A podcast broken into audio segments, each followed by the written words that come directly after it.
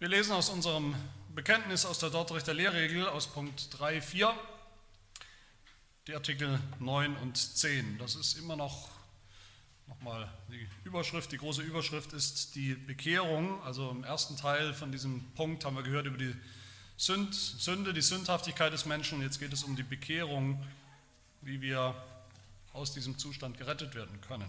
Und in Artikel 9 und 10 heißt es, Viele, die so durch die Verkündigung des Evangeliums berufen werden, kommen und bekehren sich nicht. Die Schuld daran liegt nicht beim Evangelium, nicht bei Christus, der uns im Evangelium dargeboten wird, nicht bei Gott, der durch das Evangelium ruft und unterschiedliche Gaben austeilt. Die Schuld liegt vielmehr bei den Berufenen selbst. Manche sind so selbstsicher, dass sie das Wort des Lebens nicht aufnehmen. Andere nehmen es zwar auf, aber nicht im Herzen. Nachdem die anfängliche Freude ihres vorübergehenden Glaubens vergeht, fallen sie wieder ab. Wieder andere ersticken den Samen des Wortes mit den Dornen der Sorge und den Vergnügungen der Welt und bringen keine Frucht, wie es unser Heiland im Gleichnis vom Seemann, Matthäus 13, zeigt. Andere aber, die durch die Verkündigung des Evangeliums berufen werden, kommen und bekehren sich. Das ist nicht dem Menschen zuzuschreiben, als ob er sich durch seinen freien Willen von anderen unterscheide, die alle mit derselben Gnade ausgerüstet wären, die ausreicht zum Glauben und zur Bekehrung. Dies ist die überhebliche Irrlehre des Pelagius. Es ist allein Gott zuzuschreiben. Diejenigen, die er von Ewigkeit her in Christus auserwählt hat, die ruft er auch wirksam in der Zeit und schenkt ihnen Glauben und Buße. Er befreit sie aus der Macht der Finsternis und versetzt sie in das Reich seines Sohnes. Wen er so aus der Finsternis zu diesem wunderbaren Licht gerufen hat, der soll Gottes Vollkommenheit verkünden. Er soll sich nicht seiner selbst rühmen, sondern des Herrn. So bezeugen es die apostolischen Schriften immer wieder.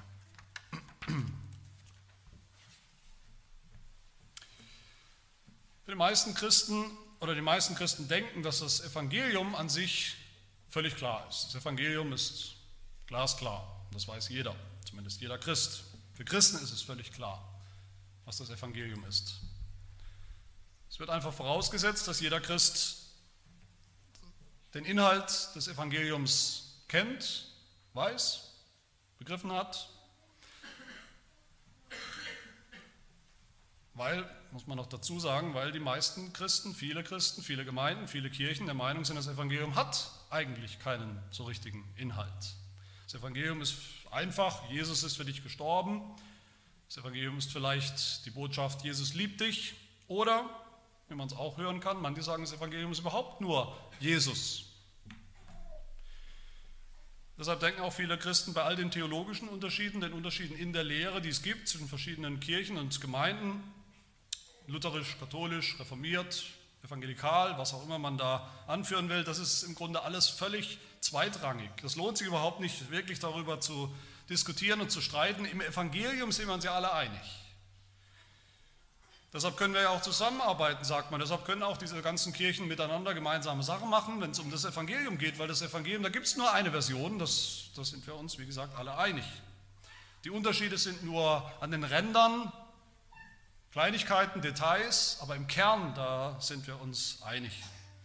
Wir denken dann, das hören wir auch manchmal, das, was wir jetzt hier zum Beispiel gerade besprechen, auch mit uns, mit Hilfe unseres Bekenntnisses, unserer Lehrregel, das sind Feinheiten der Theologie, das ist der Feinschliff vielleicht des, der, des christlichen Glaubens. Da kann man mal drüber reden, wenn man sonst nichts zu tun hat, aber das muss man nicht, das braucht man eigentlich nicht. Mit dem Kern, mit dem Evangelium an sich hat das nichts zu tun.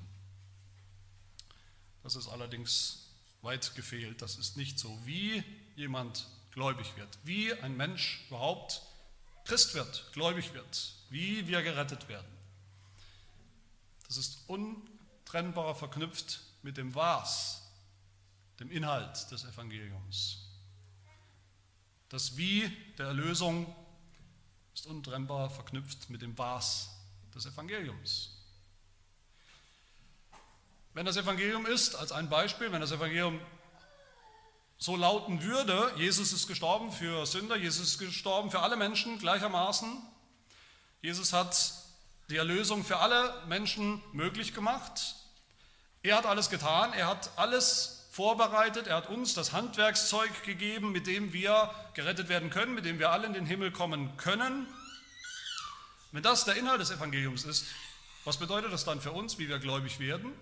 Ganz klar, es liegt an uns, wir müssen dieses Werkzeug, Handwerkszeug richtig einsetzen, richtig gebrauchen und dann kommen wir auch in den Himmel. Wenn das Evangelium ist auf der anderen Seite, vom Inhalt her, wenn das Evangelium ist, Jesus ist gestorben für Sünder, ganz konkret für bestimmte Menschen, hat deren Sünde, ihre Sünde wirklich weggenommen am Kreuz, er hat nicht Erlösung möglich gemacht für alle, theoretisch, sondern er hat erlöst, konkret, tatsächlich, viele Menschen, alle Auserwählten, könnten wir sagen. Dann haben wir eine andere Antwort, wie Menschen gläubig werden. Dann müssen sie nicht irgendwas, was da liegt, an Handwerkszeug richtig einsetzen und gebrauchen, ihren Beitrag leisten, damit es eben alles gut geht, damit wir gerettet werden. Das muss dann schon Gott selbst tun, und zwar ganz allein. Und er wird es auch tun. Und man könnte es auch umgekehrt formulieren, wenn wir gerettet werden, indem wir irgendetwas tun, was auch immer das ist, wenn wir irgendetwas tun müssen, beitragen müssen, um gerettet zu werden, dann heißt das doch auch logischerweise über den Inhalt des Evangeliums, dass da doch dieses kleine Ding eben fehlt. Dass Jesus alles getan hat, bis auf eine Kleinigkeit. Dass Jesus viel vollbracht hat, am Kreuz, aber eben nicht alles. Ich hoffe, das ist logisch soweit, wie wir gerettet werden, worum es hier geht, wie man gläubig wird. Das sind alles andere als Feinheiten der Theologie. Das sagt am Ende alles aus über den Inhalt des Evangeliums, wie wir das wirklich verstehen vom Wort Gottes her. Das Evangelium ist keine Synergie, kein Zusammenwirken, kein Gemeinschaftsprojekt zwischen Gott und Mensch. Jeder tut seinen Teil und dann wird alles gut. Gott hat sozusagen, wie viele denken, die Rahmenbedingungen geschaffen, die Möglichkeit geschaffen, damit wir Erlösung finden. Und der Mensch muss jetzt antworten. Der Mensch muss jetzt das in Anspruch nehmen. Der Mensch muss das wirksam machen, dass das aus der Möglichkeit eine Wirklichkeit wird. Das muss der Mensch jetzt tun. Das Evangelium ist nicht, wie man auch immer wieder hört, bei evangelistischen Veranstaltungen manchmal hört, das Evangelium soll angeblich sowas sein wie ein Blankoscheck, das kennt man heute nicht mehr so in Zeiten des äh, Online-Bankings und so weiter. Die Schecks sind äh, fast ausgestorben, aber ein Blankoscheck kennt vielleicht der eine oder andere noch. Ein Blankoscheck, den Gott uns ausstellt. Jesus Christus hat alles bezahlt.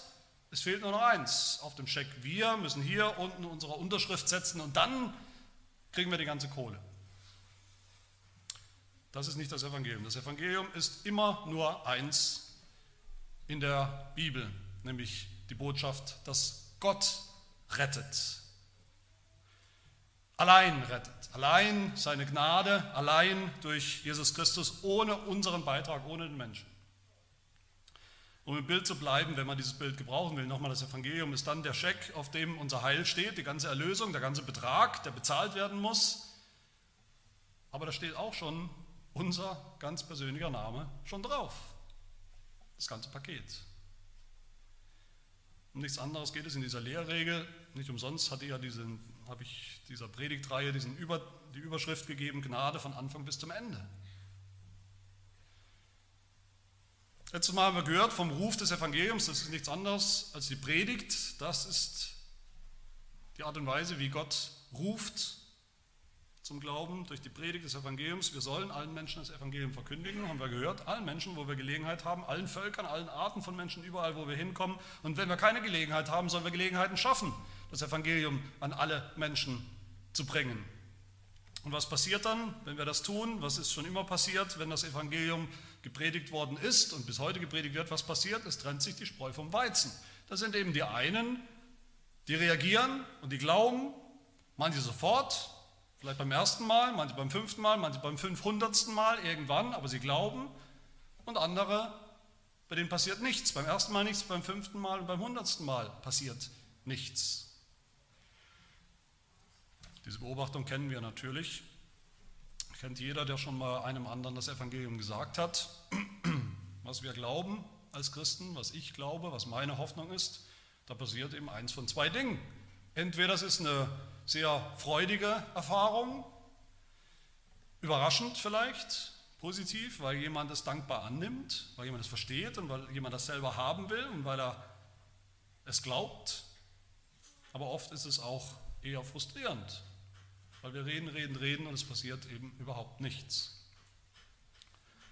Das kennen wir, wie gesagt, aber darum geht es ja nicht. Es geht nicht nur darum, dass es das gibt, dass Leute eben so oder so reagieren. Die Lehrregel geht natürlich einen Schritt weiter zur eigentlichen spannenden Frage, nämlich warum? Warum ist das so? Warum sitzen da Menschen im Gottesdienst, alle vielleicht genauso intelligent oder genauso wenig intelligent, alle hören dieselben Worte, genau dieselbe Botschaft und die einen glauben irgendwann und die anderen nicht. Es geht nicht darum, warum manche erstmal nicht glauben. Vielleicht haben wir auch nicht beim ersten Mal geglaubt, wo wir das Evangelium gehört haben, sondern beim so und so vierten Mal. Aber heute tun wir es eben. Es geht hier darum, dass manche nie glauben. Bis zum Ende nicht, bis zum Ende ihres Lebens nicht. Obwohl sie das Evangelium gehört haben. Warum ist das so? Und was sagt uns das über das Evangelium was das Evangelium eigentlich ist. Meine zwei Punkte sind denkbar einfach. Erstens die Frage, warum nehmen manche das Evangelium nicht an, nie an? Und zweitens, warum nehmen es andere an und glauben? Also die erste Frage, warum manche das Evangelium nicht annehmen. Die Lehre sagt, was sich mit unserer Beobachtung deckt, was wir alle kennen. Viele, die so durch die Verkündigung des Evangeliums, also an alle, Viele, die so durch die Verkündigung des Evangeliums berufen werden, kommen und bekehren sich nicht. Das heißt, sind, wir reden hier nicht von Menschen, die nie das Evangelium gehört haben. Da diskutieren wir ja auch manchmal drüber. Was ist mit denen, die haben es noch nie gehört? Darum geht es. Es geht um Menschen, die, sind, die haben es gehört, den Ruf des Evangeliums. Sie haben das Evangelium klar gehört. Das heißt ja das Evangelium, das heißt nicht, die haben irgendwas gehört, was ein Prediger für das Evangelium hält, sondern wir gehen davon aus, Wer auch immer ihnen das Evangelium gesagt hat, hat es richtig gesagt. Sie haben es gehört und sie kommen nicht zu Jesus Christus, sie glauben nicht. Wer ist schuld daran? Warum ist das so? Die Lehre sagt uns zunächst mal, wer nicht schuld ist daran. Drei Dinge sind nicht der Grund. Erstens nicht das Evangelium selbst, sagt die Lehrregel. Kann ja auch nicht sein, weil alle Menschen, die die glauben und die die nicht glauben, hören dieselbe Botschaft, dasselbe Evangelium. Das kann nicht der Grund sein. Das Zweite, die Lehre sagt, nicht Christus ist schuld, der uns im Evangelium dargeboten wird. Christus ist auch nicht schuld. Alle hören vom selben Christus, was er getan hat, wer er ist. In dieser Predigt, wenn das Evangelium richtig gepredigt wird, da ist auch kein Unterschied daran, liegt es auch nicht. Und das Dritte, nicht Gott, der durch das Evangelium ruft und unterschiedliche Gaben aushält. Gott ist auch nicht schuld daran, dass manche nicht glauben, nie glauben. Wir erinnern uns, was wir letztes Mal gehört haben.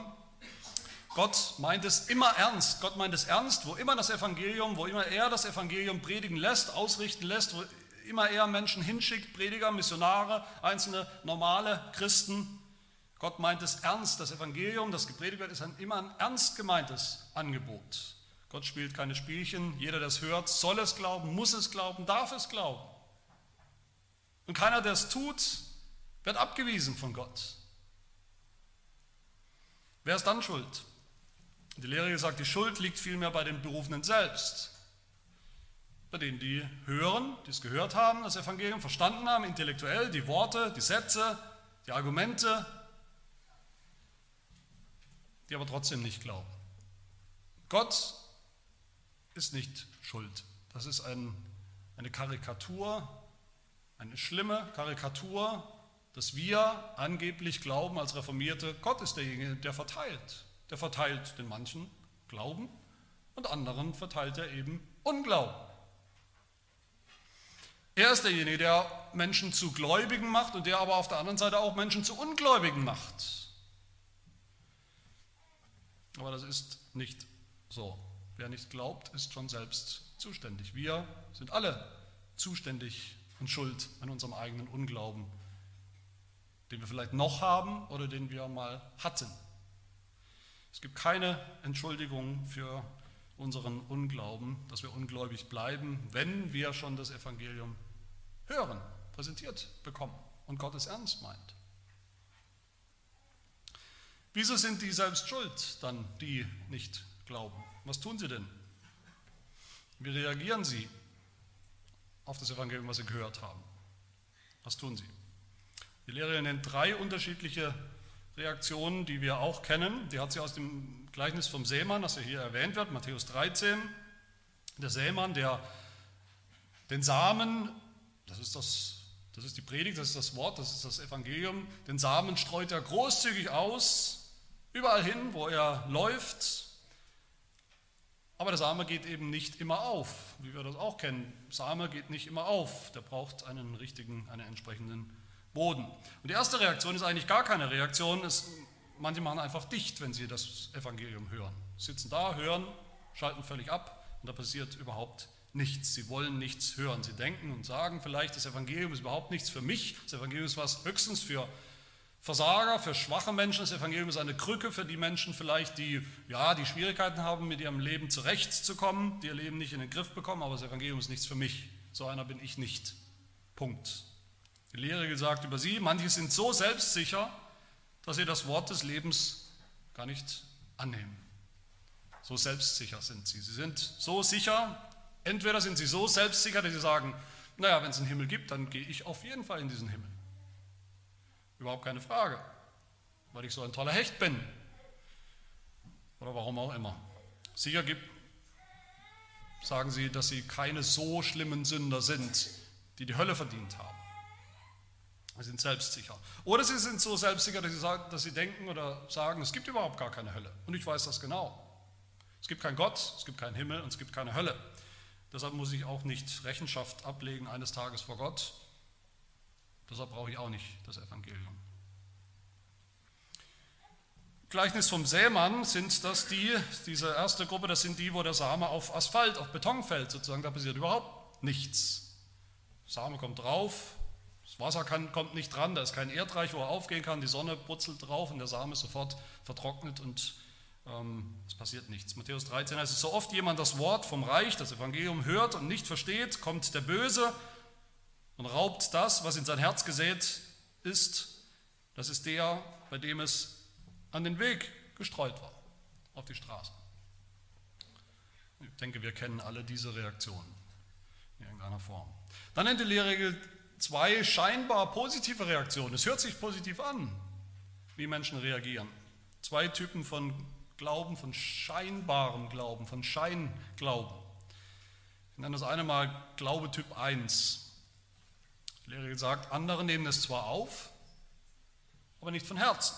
Nachdem die anfängliche Freude ihres vorübergehenden Glaubens vergeht, fallen sie wieder ab, wieder zurück, werden sie rückfällig in den Unglauben. Das ist ein temporärer, ein vorübergehender Glaube in Anführungsstrichen, ein Schönwetterglaube vielleicht. Das kennen wir sicherlich auch. Das sind Leute, die es für eine Zeit lang vielleicht ganz interessant finden, für eine Zeit in einer bestimmten Lebenssituation vielleicht cool finden, dazuzugehören zur Gemeinde. Vielleicht haben sie Freunde in irgendeiner Kirche und finden es gut, dabei zu sein. Vielleicht Jugendliche, vielleicht finden sie gibt es zufälligerweise eine hübsche Freundin, ein hübsches Mädchen in der Kirche, dann ist man plötzlich auch ganz dabei und reagiert scheinbar positiv aufs Evangelium, es passt halt irgendwie gut rein. Man hat vielleicht viele Hobbys im Leben und da schadet es ja auch nicht am Ende, als eins von vielen eben auch noch Christ zu sein. Schaden kann es nicht, solange es nichts kostet, solange es nichts unbequem wird, solange ich nicht mir die Blöße geben muss, mache ich da auch noch mit. Das sieht aus nach Begeisterung über das Evangelium vielleicht, es sieht aus nach Glauben, aber eben nur kurz. Und ein kurzer Glaube ist kein Glaube. Im Gleichnis vom Sämann, vom Sämann sind das die, wo der Same auf den Schotterweg fällt. Das können wir uns vorstellen. Schotter, da ist immer noch ein bisschen Erde dabei. Da geht auch schon mal was auf, wenn es gut läuft. Da wächst auch schon mal Gras.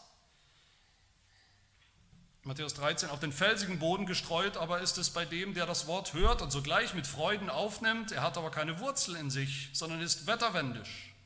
Wenn nun Bedrängnis oder Verfolgung entsteht, um des Wortes willen, also weil man gesagt hat, man ist Christ, man ist gläubig, so nimmt er gleich Anstoß und wirft alles wieder hin.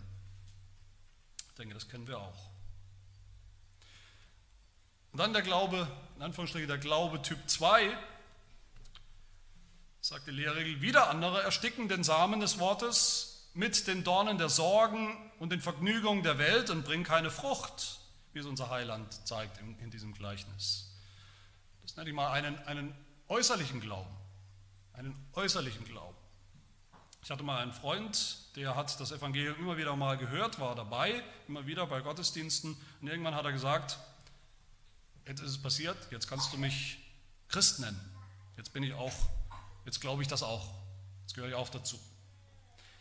Aber gleichzeitig hat er von Anfang an Angst gehabt, was das jetzt bedeuten könnte. Er hat Angst gehabt, wenn er sich jetzt Christ nennt, dass er vielleicht doch irgendetwas ändern müsste in seinem Leben. Nicht mehr so viele Frauengeschichten vielleicht, nicht mehr so viel Pornografie, nicht mehr so viel, nicht mehr so ein ausschweifender Lebensstil, vielleicht überhaupt nicht mehr sein eigener Herr im Leben zu sein. Und jetzt geistliche Dinge tun zu müssen auch noch. Und dann war es auch schon sehr schnell wieder vorbei mit seinem Glauben in Anführungsstrichen.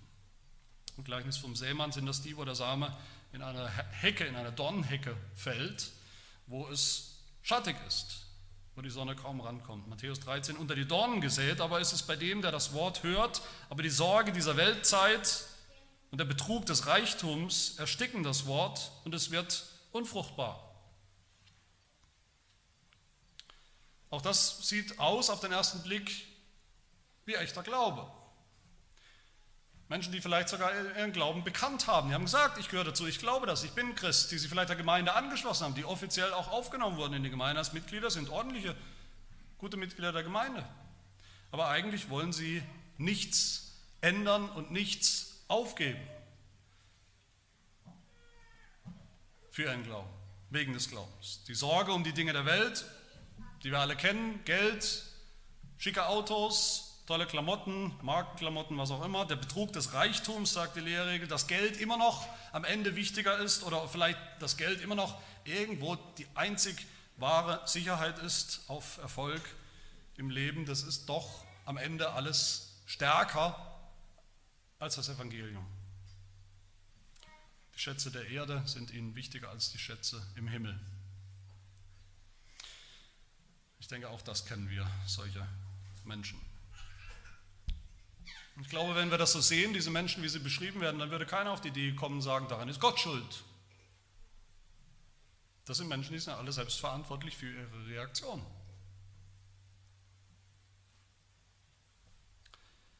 Aber wie ist es mit den anderen? Das ist mein zweiter Punkt. Warum manche andere das Evangelium annehmen und glauben. Die Lehre sagt, dass es das ja dann auch gibt, Gott sei Dank, das wissen wir auch.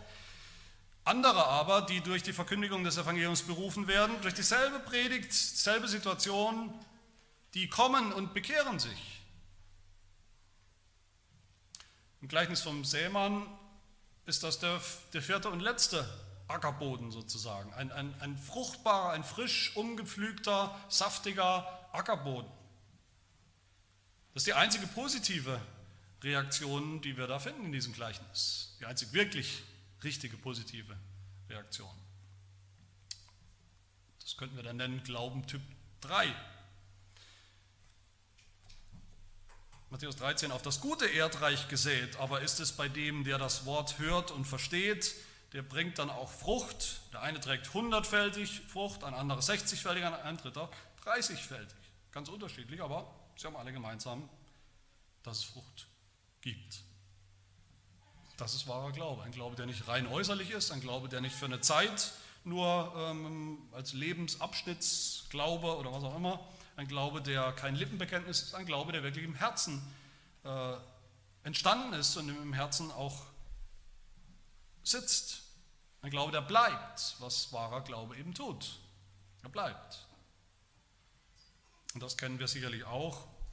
Das haben wir ja hoffentlich alle selber bei uns erlebt diese Reaktion.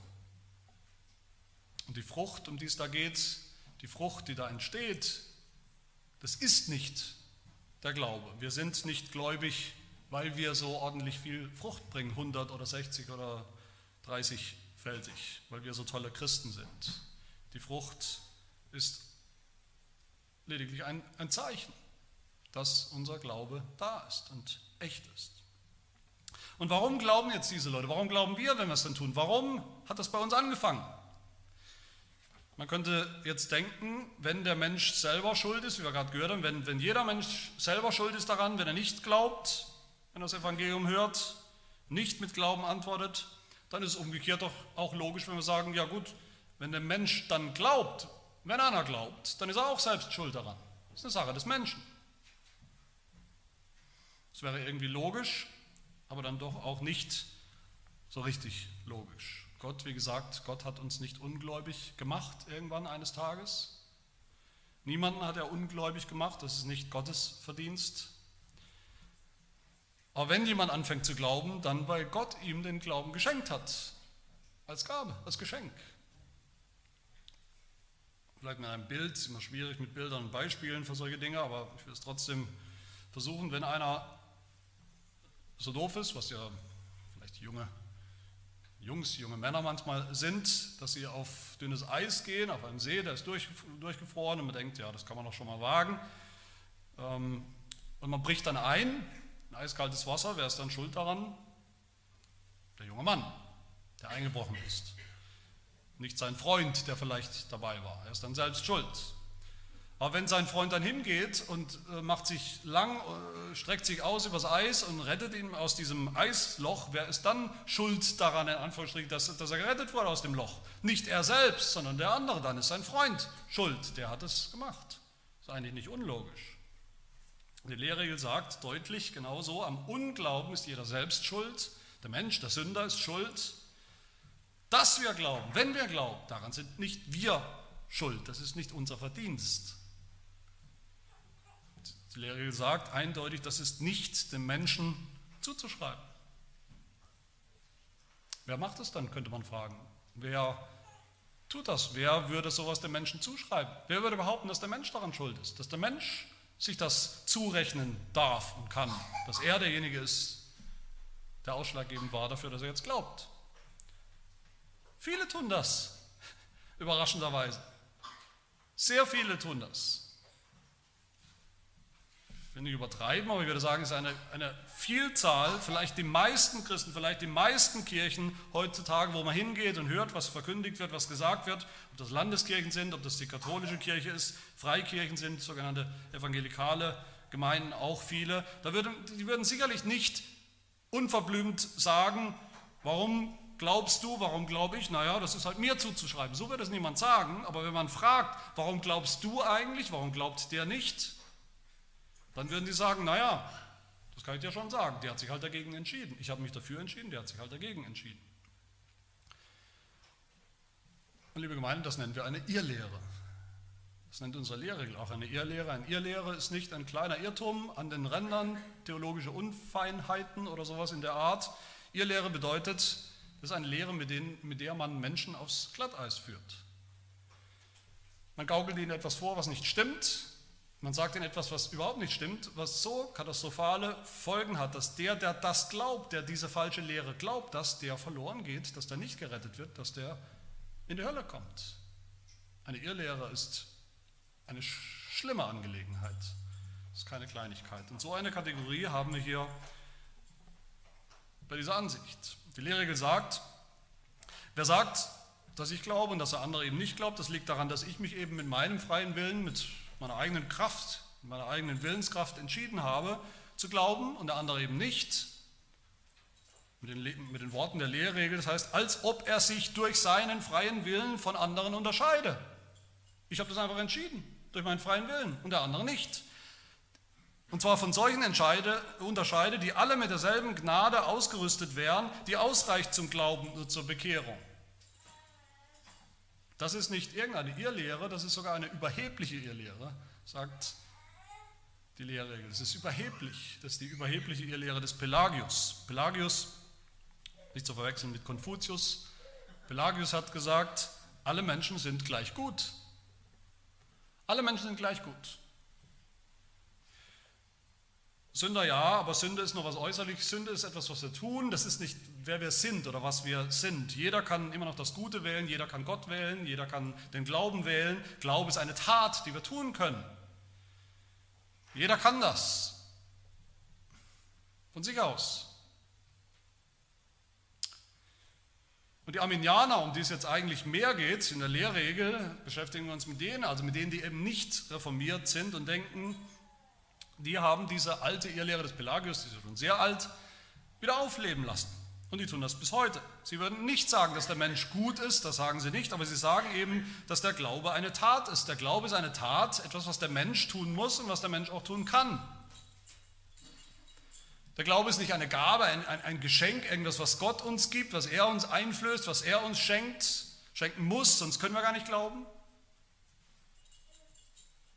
Der Glaube ist eine Tat die wir tun können. Woher habe ich das? Wie meistens finden wir die Ansichten der Arminianer in den, in den Verwerfungen nach, nach den Hauptpunkten. Da lesen wir, was die Arminianer wirklich gelehrt haben, geglaubt haben. In Verwerfung 6, da heißt es, das sagen die Arminianer bei der Bekehrung, werden dem Menschen nicht neue Eigenschaften, Anlagen oder Gaben von Gott, dem Willen eingeflößt, der Glaube ist keine Eigenschaft oder Gabe, die Gott uns gibt, sondern nur eine Tat des Menschen. Das sagen die Arminianer. Der Glaube ist eine Tat des Menschen. Jedes Menschen, jeder kann diese Tat tun. Und das ist die Irrlehre. Eine Irrlehre, weil sie den Menschen etwas vorgaukelt, was nicht der Fall ist. Etwas suggeriert, was er angeblich tun kann, was er aber gar nicht kann. Und wenn er sich darauf verlässt, wenn ein Mensch sich darauf verlässt, dass er aus eigener Kraft glauben kann, dann kommt er in die Hölle. Das ist aber eine Irrlehre. Aber die Lehre nennt sogar noch eine zweite Irrlehre, die heute genauso weit verbreitet ist, in diesem selben Satz. Eigentlich sie sagt, der Mensch, Sünder können sich deshalb nicht einfach so mit ihrem freien Willen ähm, entscheiden zu glauben, weil zitiere, alle mit derselben Gnade ausgerüstet sind, die ausreicht zum Glauben und zur Bekehrung. Was meinen die Arminianer damit, wenn sie das sagen? Sie meinen damit, dass Gott allen Menschen Gnade gibt. Alle sind Sünder, sagen auch die, die nicht reformiert sind. Natürlich, die Arminianer sagen, alle Menschen sind Sünder. Von, von uns aus, von sich aus kann kein Mensch gerettet werden, kann niemand glauben. Dazu brauchen wir Gnade. Sie reden auch, Arminianer reden ständig von Gnade. Gnade ist wichtig, die Rettung ist, die Erlösung, das Heil ist aus Gnade allein. Aber sie meinen was anderes damit. Sie sagen, diese Gnade ist für alle Menschen da. Gott muss Gnade schenken und er hat sie geschenkt und er hat sie jedem Menschen flächendeckend geschenkt in Jesus Christus. Und jetzt deshalb sind wir in der Lage zu glauben. Aus Gnade, ja, aber jeder kann. Die Rettung ist aus Gnade, aber der Glaube ist eben, ist und bleibt eine Tat des Menschen, die wir alle jetzt tun können. Und dann ist der Mensch eben nach wie vor der entscheidende Faktor, ob jemand gläubig wird oder nicht. All dem, all dem widerspricht die Lehrregel hier sehr leidenschaftlich. Wir dürfen und müssen sogar sagen, all das ist eine Irrlehre. Sollten wir auch heute noch sagen. Wir sagen nicht, der Mensch ist der entscheidende Faktor, darin, wie ein Mensch zum Glauben kommt oder nicht, sondern Gott. Die Lehre gesagt, das ist nicht dem Menschen zuzuschreiben, es ist allein Gott zuzuschreiben. Warum? Der Glaube kommt eben gar nicht aus dem äußerlichen Ruf, aus dem Ruf des Evangeliums, das Evangelium, das allen verkündigt wird. Daraus entsteht kein Glaube. Der Glaube kommt aus dem souveränen inneren Ruf Gottes, wo Gott uns persönlich ruft, in unser Herz spricht mit dem Evangelium und alles verändert, uns verändert, unser Herz verändert. Diesen Ruf hören und vernehmen nur die Auserwählten, eben nicht alle Menschen gleichermaßen. So sagt die Lehrregel, diejenigen, die er, die Gott von Ewigkeit her in Christus auserwählt hat, diejenigen ruft er auch wirksam. Nicht nur einfach, das Evangelium wird ihnen einmal verkündigt wie allen Menschen. Und jetzt liegt es bei Ihnen, was Sie daraus machen. Er ruft sie wirksam. Er ruft sie auf eine Art und Weise, die etwas verändert, weil er etwas verändert bei uns. Die ruft er wirksam in der Zeit und schenkt ihnen Glauben und Buße. Er schenkt es ihnen, weil es keine Tat des Menschen ist. Eine Gabe Gottes. Er befreit sie aus der Macht der Finsternis und versetzt sie in das Reich seines Sohnes.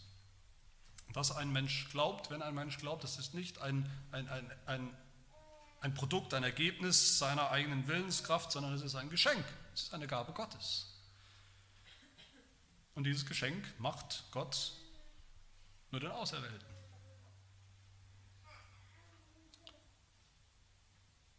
Das ist keine Irrlehre. Das ist die eindeutige Lehre der Heiligen Schrift. Ich will schließen mit einer Frage, die sich vielleicht ergibt aus dem, was wir gehört haben, die ihr euch vielleicht gestellt habt, wenn ihr wach mitgehört und mitgedacht habt, nämlich die Frage, wenn wir jetzt glauben, wenn wir hier sitzen und sagen würden, ja, ich, ich glaube, ich gehöre nicht zu der ersten Kategorie, von denen die nicht glauben, die nicht reagieren auf das Evangelium, wenn ihr sagt, ich glaube, habe das Evangelium, Evangelium gehört, vielleicht eine Weile gedauert, aber irgendwann habe ich angefangen zu glauben. Heute glaube ich auf jeden Fall. Woher wissen wir dann, ob unser Glaube echt ist? Was für ein Typ Glauben wir haben? Typ 1, Typ 2, Typ 3, was auch immer. Ob wir nur einen Scheinglauben haben, vielleicht wie wir es in dem Gleichnis gehört haben. Ob wir nur einen vorübergehenden Glauben oder einen äußerlichen Glauben haben oder ob wir wahren Glauben haben, ein Glaube, der bleibt, der tragfähig ist, der sich nicht in Luft auflöst. Das ist eine Frage, die uns hoffentlich beschäftigt, das ist eine wichtige Frage, eine Frage, die aber auch ans Herz des Evangeliums geht. Da geht es auch wieder um den Inhalt des Evangeliums. Ist das Evangelium wirklich gute Nachricht? Das ist die Frage. Und wäre es gute Nachricht, wenn wir einen Glauben hätten, von dem wir nicht wissen, ob er morgen noch da ist oder wenn es mal hart, hart auf hart kommt? Wie soll das gute Nachricht sein? Die gute Nachricht ist, dass wir von unseren Sünden gerettet sind, ganz ohne unsere Tat, ohne unser Zutun, ohne unsere Entscheidung, ohne unseren Verdienst, ohne unsere Schuld. Aber ist die gute Nachricht auch, dass wir gerettet bleiben, weil es wahrer Glaube ist.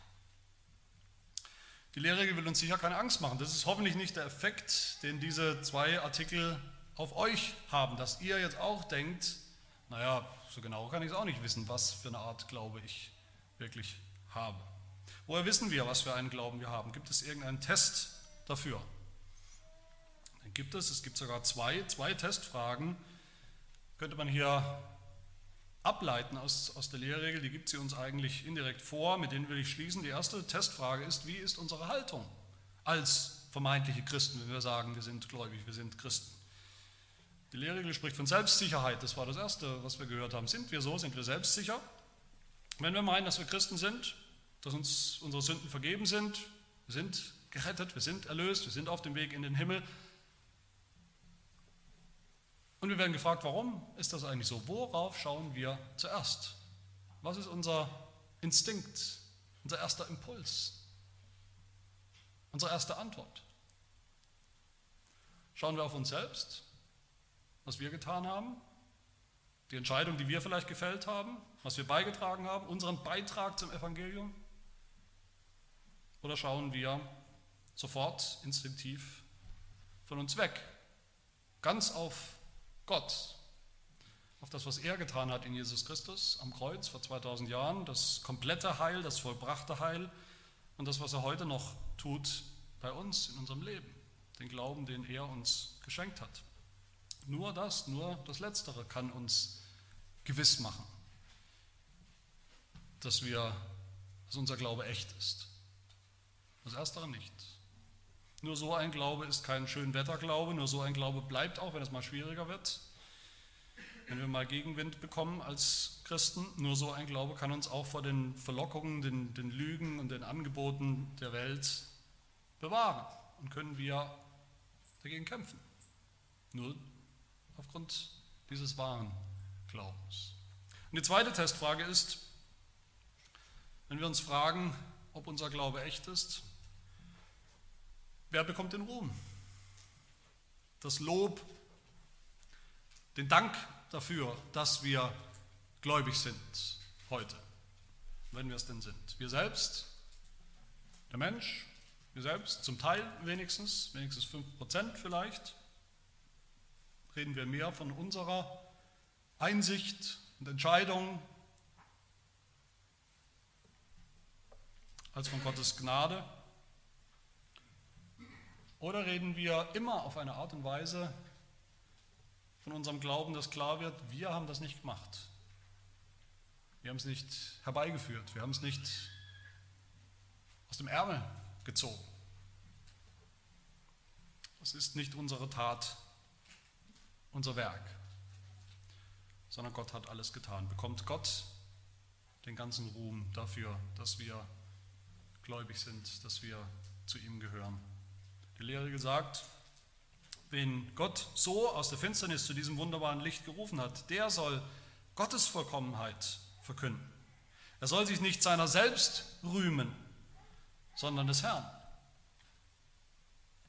Und wenn wir das tun, wenn in der Art und Weise, wie wir reden, über unseren eigenen, unsere eigene Verwandlung sozusagen, über unsere eigene Bekehrung reden, wenn da deutlich wird, da ist nicht ein Mühe, Platz für Eigenruhm, für Selbstruhm, für irgendetwas, was wir beigetragen oder was wir getan haben, dann dürfen wir gewiss sein, dass wir den wahren Glauben haben, den wir nur von Gott ganz als Geschenk, als Gabe bekommen können und für den dann auch Gott allein der Ruhm gebührt und die Ehre und unsere Dankbarkeit. Amen. Wir bitten. Wir danken dir, dass du uns mit deinem Evangelium beschenkt hast, dass du es uns geschickt hast in deiner Vorsehung, in deinem Plan, dass es uns irgendjemand verkündigt hat zur rechten Zeit, nach deinem Wohlgefallen, nach deinem Zeitplan, dass wir es gehört haben, wie viele andere auch, den Ruf, den äußeren Ruf des Evangeliums. Wir danken dir aber auch, dass der Same deines Wortes bei uns auf fruchtbaren Boden gefallen ist. Einen fruchtbaren Ackerboden, den du selbst durch, durch deinen Heiligen Geist umgepflügt und vorbereitet hast. Sonst wäre er so hart gewesen wie Beton, wie bei allen Menschen von Natur aus. Naja, so gibt es keinen Grund für uns, uns selbst zu loben, zu denken, irgendwas in uns hätte dich vielleicht veranlasst, uns so zu rufen zum Glauben. Wir rühmen uns nicht uns selbst, sondern deines Namens, deiner Kraft, deiner Rettung. Aber die unter uns, die diesen wahren Glauben vielleicht noch nicht so bei sich vorfinden und erkennen, für sie bitten wir, dass du sie genauso rufst, dass sie auch spüren und erkennen, du hast in ihre Herzen gesprochen, du hast sie persönlich zu dir gezogen durch das Evangelium, was sie gehört haben. Du hast sie, du ziehst sie zu dir, um ihnen auch diesen Glauben zu schenken, der nur von dir kommen kann. Schenke uns allen so einen Glauben, der nur auf Christus schaut, nicht auf uns selbst, damit wir gewiss werden, damit wir froh werden über das Heil, das wir haben, das wir sicher haben und dass wir niemals mehr verlieren werden. Das bitten wir in Jesu Namen.